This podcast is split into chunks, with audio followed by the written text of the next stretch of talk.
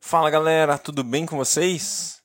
Bora, vamos continuar nossa leitura bíblica. Hoje é ainda na nossa sétima semana, mas já é o sexto dia. Sexto dia da sétima semana da leitura bíblica em um ano. Leia a Bíblia em um ano.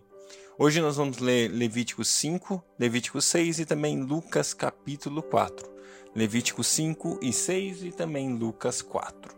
Deus, obrigado porque o Senhor nos ama. Obrigado porque a sua graça é abundante sobre nós, Pai. Obrigado porque o Senhor é um Deus que perdoa as nossas falhas, perdoa os nossos pecados, nos aceita como nós somos. Deus, e nós queremos nos achegar ao Senhor como nós somos, Deus, mas ser transformados pela Sua presença, transformados pela Sua palavra, transformados por quem Tu és, Pai. Rendemos nossas vidas, nossos corações ao Senhor nesse dia. Pedimos que o Senhor fale conosco através da Sua palavra nesse tempo, em nome de Jesus. Amém. Glória a Deus. Vamos lá, Levítico capítulo 5. Se alguém pecar porque tendo sido testemunha de algo que viu ou soube e não o declarou, sofrerá as consequências da sua iniquidade.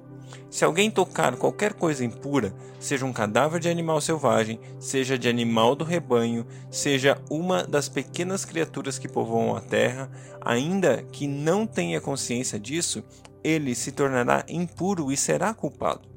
Se alguém tocar impureza humana ou qualquer coisa que o torne impuro sem ter consciência disso, será culpado quando souber.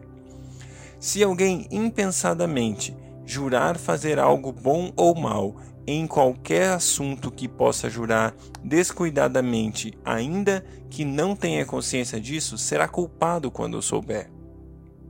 Quando alguém for culpado de coisas, de qualquer dessas coisas, confessará em que pecou e, pelo pecado que cometeu, trará ao Senhor uma ovelha ou uma cabra do rebanho como oferta de reparação, e, em favor do culpado, o sacerdote fará propiciação pelo pecado. Se não tiver recursos para, para oferecer uma ovelha, trará pela culpa do seu pecado duas rolinhas ou dois pombinhos ao Senhor, como oferta pelo pecado, e outro como holocausto.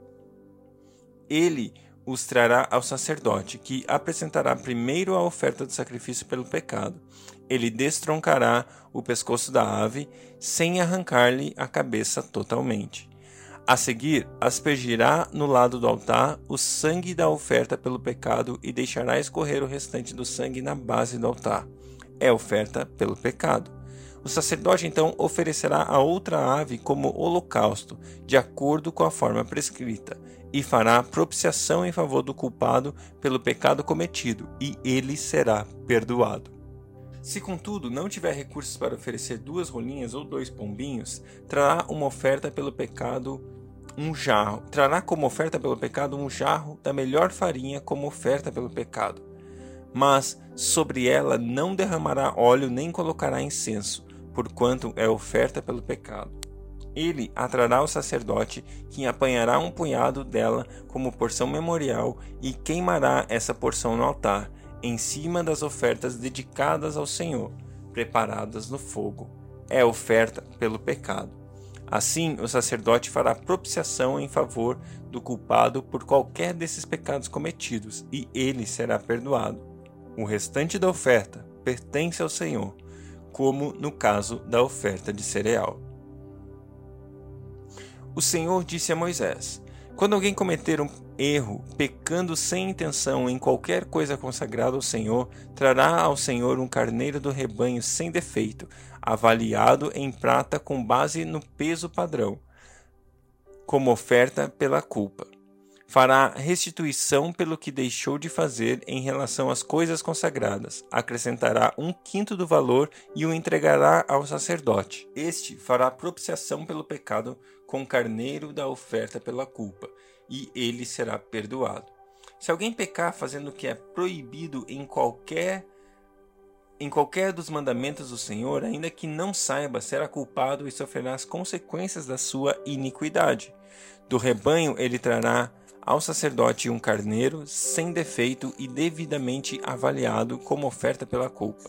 Assim, o sacerdote fará propiciação em favor do pecado pelo erro que cometeu sem intenção, e ele será perdoado. É oferta pela culpa, pois com certeza tornou-se culpado perante o Senhor. Levítico 6 Disse ainda o Senhor a Moisés: Se alguém pecar cometendo um erro contra o Senhor, enganando o seu próximo no que diz respeito a algo que lhe foi confiado, ou deixado como penhor, ou roubado, ou lhe extorquir algo, ou se achar algum bem perdido e mentir a respeito disso, ou se jurar falsamente a respeito de qualquer coisa, cometendo pecado, quando assim pecar, tornando-se por isso culpado, terá que devolver o que roubou ou tomou mediante extorsão, ou que lhe foi confiado, ou os bens que achou, ou qualquer coisa sobre a qual tenha jurado falsamente. Fará restituição plena, acrescentará a isso um quinto do valor e dará tudo ao proprietário no dia em que apresentar a sua oferta pela culpa. E, por sua culpa, trará ao sacerdote uma oferta dedicada ao Senhor, um carneiro do rebanho, sem defeito e devidamente avaliado. Dessa forma, o sacerdote fará propiciação pelo pecado perante o Senhor, e ele será perdoado de qualquer dessas coisas que fez e que o tornou culpado. E disse o Senhor a Moisés: Dê este mandamento a Arão e a seus filhos, a regulamentação acerca do holocausto. Ele terá que ficar queimando até amanhã sobre as brasas do altar, onde o fogo terá que ser mantido aceso. O sacerdote vestirá suas roupas de linho e os calções de linho por baixo. Retirará as cinzas do holocausto que o fogo consumiu no altar e as colocará, colocará do lado de fora, do lado do altar. Depois trocará de roupa e levará cinzas para fora do acampamento, a um lugar cerimonialmente puro.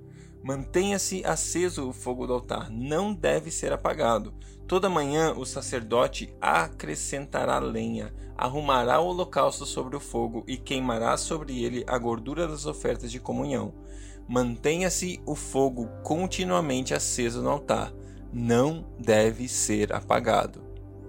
Esta é a regulamentação da oferta de cereal. Os filhos de Arão a apresentarão ao Senhor em frente ao altar.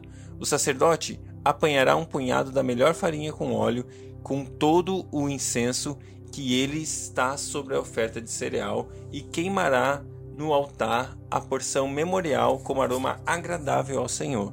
Então Arão e seus filhos comerão o restante da oferta, mas deverão comê-lo sem fermento e em lugar sagrado, no pátio da tenda do encontro. Essa oferta não será assada com fermento. Eu a dei a eles como porção das ofertas feitas a mim com fogo. É santíssima como oferta pelo pecado, como oferta pela culpa. Somente os homens descendentes de Arão poderão comer da porção das ofertas dedicadas ao Senhor, preparadas no fogo. É um decreto perpétuo para suas gerações. Tudo o que nelas tocar se tornará santo. O Senhor disse também a Moisés: Esta é a oferta que Arão e seus descendentes terão que trazer ao Senhor no dia em que ele for ungido: um jarro da melhor farinha, como na oferta regular de cereal de cereal, metade pela manhã e metade à tarde.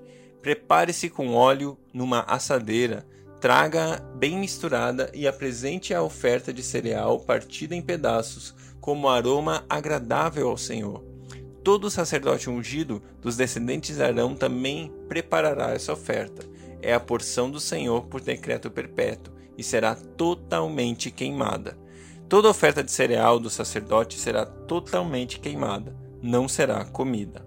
O Senhor disse a Moisés: Diga a Arão e a seus filhos a regulamentação da oferta pelo pecado. O animal da oferta pelo pecado será morto perante o Senhor no local onde é sacrificado o holocausto. É uma oferta santíssima. O sacerdote que oferecer o animal o comerá em lugar sagrado, no pátio da tenda do encontro. Tudo que tocar na carne se tornará santo se o sangue respingar na roupa, será lavada em lugar santo. A vasilha de barro em que a carne for cozida deverá ser quebrada, mas se for cozida numa vasilha de bronze, a vasilha deverá ser esfregada e enxugada com água. Somente os homens da família dos sacerdotes poderão comê-la. É uma oferta santíssima. Mas toda oferta pelo pecado cujo sangue for trazido para a tenda do encontro será para propiciação no lugar santo, não será comida, terá que ser queimada. Lucas capítulo 4 Jesus, cheio do Espírito Santo, voltou do Jordão e foi levado pelo Espírito ao deserto, onde durante quarenta dias foi tentado pelo diabo. Não comeu nada durante esses dias, e, ao fim deles, teve fome. O diabo lhe disse: Se és o filho de Deus, manda essa pedra transformar-se em pão. Jesus respondeu: Está escrito: Nem só de pão viverá o homem. O diabo o levou ao lugar alto e mostrou-lhe num relance todos os reinos do mundo. E lhe disse: Eu te darei toda a autoridade sobre eles e todo o seu esplendor, porque me foram dados e posso dar a quem eu quiser. Então, se me adorares, tudo será teu. Jesus respondeu: Está escrito: Adore o Senhor, o seu Deus, e só a ele preste culto.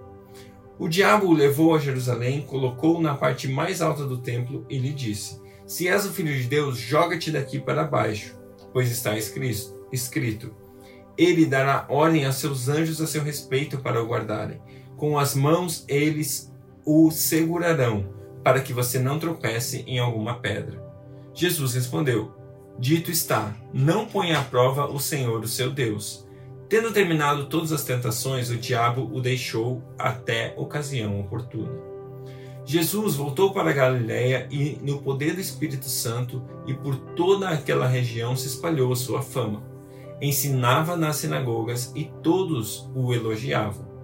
Ele foi a Nazaré, onde havia sido criado, e no dia de sábado entrou na sinagoga, como era de costume, e levantou-se para ler foi-lhe entregue o livro do profeta Isaías. Abriu e encontrou o lugar onde está escrito: O Espírito do Senhor está sobre mim, porque ele me ungiu para pregar boas novas aos pobres.